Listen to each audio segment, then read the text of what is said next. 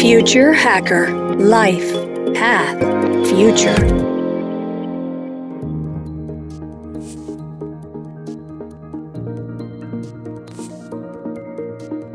Olá pessoal, bem-vindo ao Future Hacker.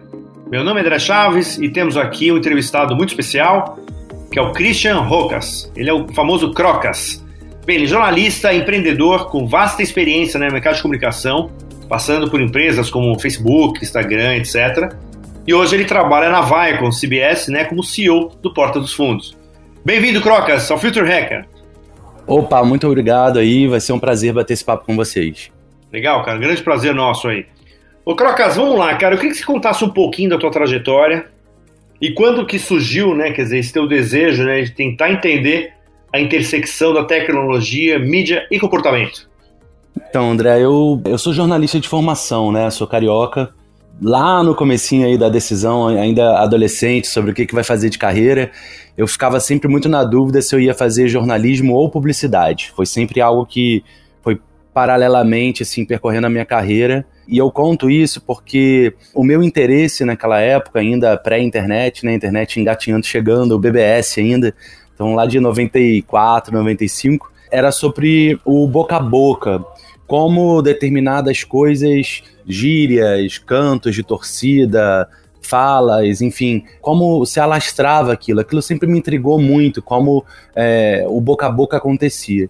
E conforme eu tive contato com o meu primeiro trabalho, que foi numa revista de internet chamada internet.br, eu comecei a ver que tinha muita ligação e, e que a, a tecnologia iria potencializar esse boca a boca de algum jeito. Eu acabei vendo na tecnologia um lugar mais para aguçar minha curiosidade sobre o assunto boca a boca. Enfim, eu fui para São Paulo muito novo, trabalhar lá na, na, Editora Abril, na IDG, eh, algumas revistas de tecnologia, enfim. Acho que eu trabalhei mais ou menos uns 10 anos nessa, como repórter mesmo, de tecnologia.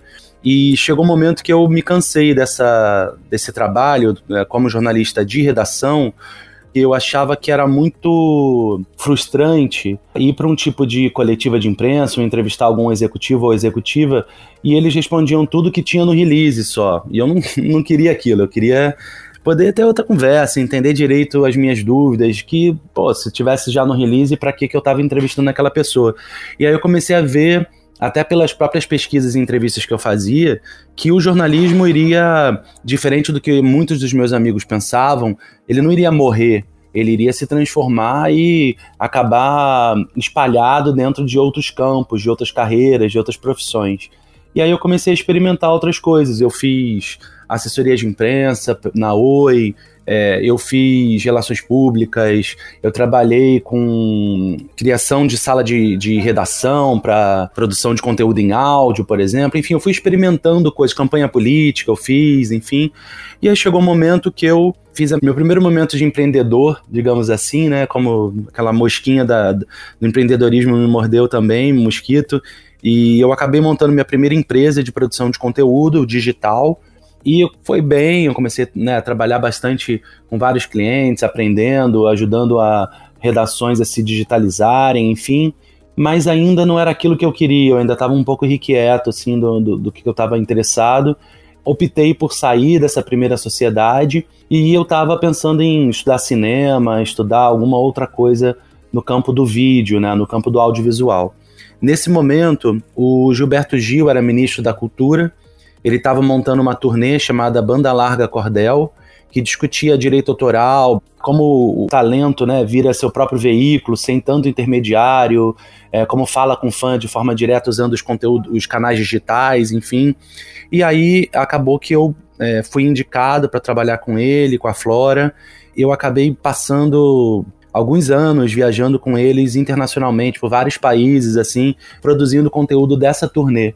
E isso me abriu muito a cabeça, né, André? Imagina a oportunidade, né, de, de trabalhar com um gênio desse, é, com todo o time, a família ali que eu amo. É, foi um momento muito importante. A gente fez muita coisa legal ali com Banda Larga Cordel, lançou música em fita do Senhor do Bonfim, criou o primeiro canal do YouTube de um artista na América Latina, é, começou a trabalhar com conteúdo do fã, né, criando tipo YouTube OK do Gil, enfim, várias coisas a gente fez, foi muito, muito legal. É, e com isso, quando eu retornei ao Brasil, é, eu acabei vendo, comecei a ser procurado por outros músicos, outros artistas. E quando eu vi, eu tinha minha segunda empresa, ela chamava Gruda em Mim, que o boi não te lambe. Era o nome completo da companhia. E, e essa empresa, ela, a gente trabalhou com Marisa Monte, é, o Rapa, Capital Inicial, Bebel Gilberto, Juliana Paz, o César Menotti Fabiano, Nando Reis, enfim, muita gente, Rock in Rio, Lola Palusa, enfim, a gente começou a crescer muito nesse segmento, como, como manter a vida digital de marcas na internet. Essa empresa cresceu muito, ela acabou sendo comprada pela Artplan, né, que é dona do Rock in Rio, e eu passei um ano com eles auxiliando nessa transição, e aí o Instagram estava chegando no Brasil e o Facebook estava é, bem recente, era 2013. Eles estavam com uma posição de montar a área de media partnerships, que é uma área que faz o match entre a empresa, né, e talentos, músicos, uh, programas de TV, enfim, produtores de conteúdo em geral. E eu fui para lá montar essa área aqui na América Latina. fiquei seis anos nessa posição, adorei trabalhar lá, aprendi muita coisa, conheci muita gente incrível, tive a oportunidade de ter contato com outras formas de trabalhar de outras culturas também. E aí achei, depois de seis anos, que era o momento de eu ir para outro desafio a Vaia com CBS tinha comprado o, o, Porta dos Fundos, né? E precisava de alguém para ajudá-los a expandir o negócio, a pensar em outros formatos, a trabalhar mais a maneira de branded content mesmo. E aí eu tô aqui, tem um ano e quatro meses que eu tô nessa, nessa posição. Dei uma super resumida, mas também se não vira um monólogo meu, né? Não vira um podcast. Não, mas é uma experiência muito legal, cara. Assim, você transitou por várias áreas aí, né? E fica uma curiosidade, cara. Como é que é hoje discutir DRE com humorista, cara? Olha, é, eu acho que a turma que tem ali é uma turma muito inteligente, né? Uma, é uma galera que é, naturalmente está muito disposta a fazer coisas de um modo diferente, a não ficar repetindo o padrão só porque é, é feito desse jeito, enfim. Então tem sido uma experiência muito, muito boa. Claro que tem sempre as dificuldades, né, de você implementar uma coisa nova, de experimentar outra coisa quando já é um sucesso mais consolidado. Mas ali não é o caso, não. Eu te digo que zona de conforto não é um lugar que a galera dali gosta de, de, de ficar, não, viu, André? Não, muito legal, cara. Agora me diz o seguinte, cara, uma coisa que eu, que eu vi, né, pelo menos do Porta dos Fundos, que esse projeto de de internacionalização, né? Gente sabe que tem o humor, aquele humor meio mundial, mas tem, tem uma coisa também muito local e muito, né, assim, com um legado cultural, quer dizer, como é que teoricamente ele consegue, sabe, expandir o humor sabendo que existe essa característica, né, quer dizer assim, como é que consegue internacionalizar o humor? Olha, eu acho que especificamente o humor do Porta, existiu muito essa discussão, assim, no, quando eu estava iniciando esse processo da, da chegada no México, né? Uma das coisas que a gente percebeu é que o Porta dos Fundos, ele modificou historicamente a maneira como o humor é feito, né? Isso parece prepotente, meio arrogante, mas na prática, o que, que significa isso, na minha opinião? No passado, a gente tinha um tipo de humor que batia no oprimido, né, André? Era, falava da, da loura burra, do gay, do pobre, do bêbado, do, né? Do, era isso que. Eram esses os tipos que apanhavam do humor, na verdade. E o Porta veio batendo no opressor. Né? Ele veio trazer aí uma discussão invertendo a lógica. E eu acho que isso é, foi no momento em que o mundo todo está passando por, por essa mesma situação. Né? Pela mesma questão de, puxa, peraí, vamos olhar por outro ângulo. E dessa forma, o nosso humor ele é mais universal. É claro que a gente não vai levar para, sei lá, para a França uh, um assunto que culturalmente, um tema de algum dos territórios que a gente brinca, que não faça sentido. Talvez a França não seja um bom exemplo, mas sei lá, na Finlândia não deve ter policial corrupto. Então o Peçanha, que é o nosso policial miliciano, talvez não fizesse sucesso na Finlândia. Então, se a gente por acaso for para a Finlândia, o nosso time local, né, as pessoas locais que a gente sempre contrata e tem junto conosco, vão nos alertar que aquele conteúdo não vai fazer sentido. Mas racismo, piadas do dia a dia, uh, de casal, piada de é, religião, enfim, tem vários outros campos que a gente trabalha que com certeza vão ter algum fit cultural naquele local. E, e outra coisa que a gente faz para tomar cuidado com isso que você falou é chegar antes, fazer um treinamento no local, identificar roteiristas locais, fazer alguns workshops com eles para poder descobrir quem pega o tempo, quem pega o tom, quem entende a maneira como a gente escreve, mas naturalmente identificar né, o, o, o nosso DNA com a pitada local. Isso acontece com muita cautela. Perfeito. E só para finalizar um pouco esse tema, quer dizer, você imagina que o casting, né, que vocês têm hoje, né, que eles que vão percorrer para o mundo, ou teoricamente Porta dos Fundos pode virar uma franquia onde você tenha o casting local? Na verdade, já é um casting local. No México são todos talentos mexicanos mesmo. Hoje o Backdoor é a nossa versão internacional, é, mexicana por enquanto, mas já com outros países sendo desenvolvidos. Em breve a gente vai lançar mas o México são 13 talentos locais, seguindo a mesma lógica daqui, né? Personagens comuns, pessoas com a cara local, diversidade, enfim. Mas isso é escolhido localmente, não é o casting do Brasil, não. Não, perfeito. Adorei que você contou dessa. Achei muito interessante, cara, de, assim, né, dessa virada do humor. Verdade, né? A gente que é da, de uma geração X aí, cara, a gente conviveu né, com vários, né? Planeta dos Homens, né? Que sempre a mulher também era sempre jogada ali na, no segundo plano, né? Trapalhões. É, é muito, é muito interessante essa, essa visão, cara, de você estar tá virando pouca ordem indo para impressor, né? Muito legal. E aproveitando essa experiência sua, né, cara, bem forte aí, né, de comportamento humano, entretenimento, etc., eu queria também te pedir um pouco a sua opinião sobre o mercado de propaganda. Você acredita ainda que, que a propaganda tradicional, o comercial de 30 segundos, ele, ele datou, cara, assim, você, você acredita que ainda uma, essa geração nova, é, ela pode se engajar de, de uma propaganda da nossa época, assim, lá de 20 anos atrás? Então, André, eu tenho muita pesquisa e gosto de ler sobre, eh, entender mais sobre uma questão que eu falo que é você ser interrompido, né? Eu acho que mais do que se a pessoa assiste na TV, se assiste filme, é, comercial, advertising, conteúdo. Eu acho que é mais assim, o conteúdo que eu estou fazendo para esse público, para essa minha audiência, ele interrompe?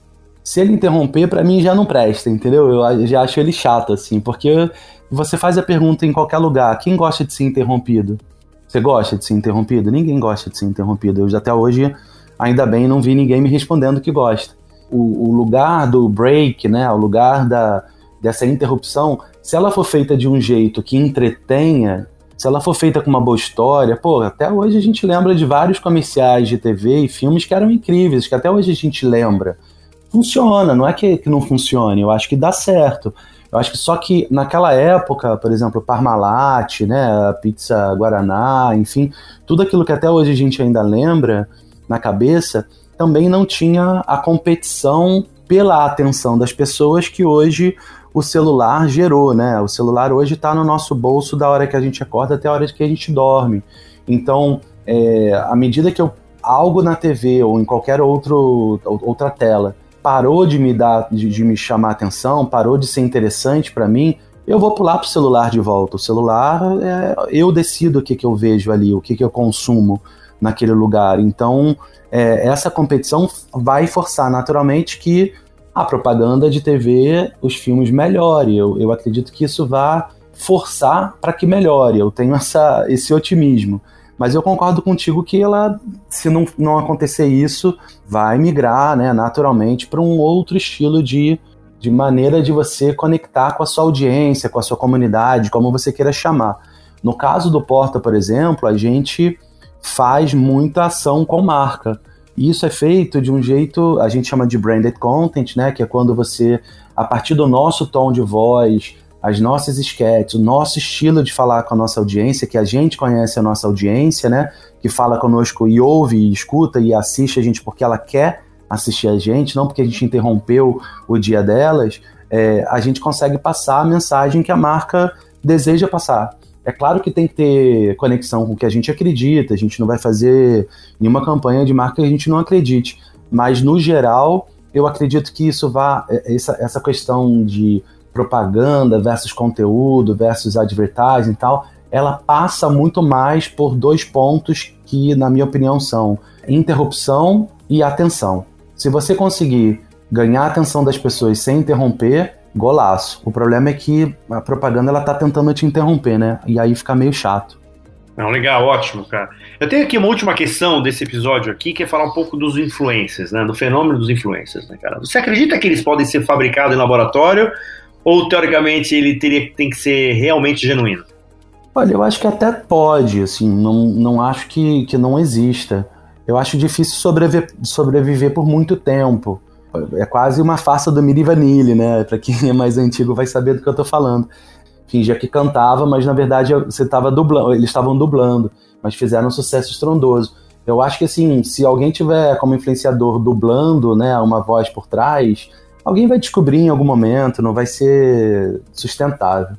É, mas eu, eu acho que os influenciadores, de, de, até a partir da pandemia, tiveram que se forçar a atender uma demanda da audiência que é sobre autenticidade, né? Se o cara não for autêntico para errar, acertar, para mostrar fragilidade, para mostrar erro, acerto, ele não vai parar de pé, né? Ninguém, as pessoas estão cansadas da perfeição, de todo mundo, tá gerando ansiedade nos jovens ser perfeitinho, né? Ser tudo. A vida não é perfeita, né, André? A vida é é como é para todo mundo, a hora dá certo, a hora tá errado.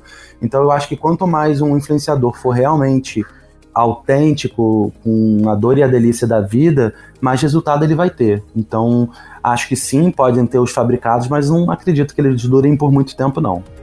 Pessoal, estamos finalizando aqui o primeiro bloco do Papo Ótimo com Crocas. Então, logo mais o segundo episódio. Até mais, pessoal! Future Hacker Life Path Future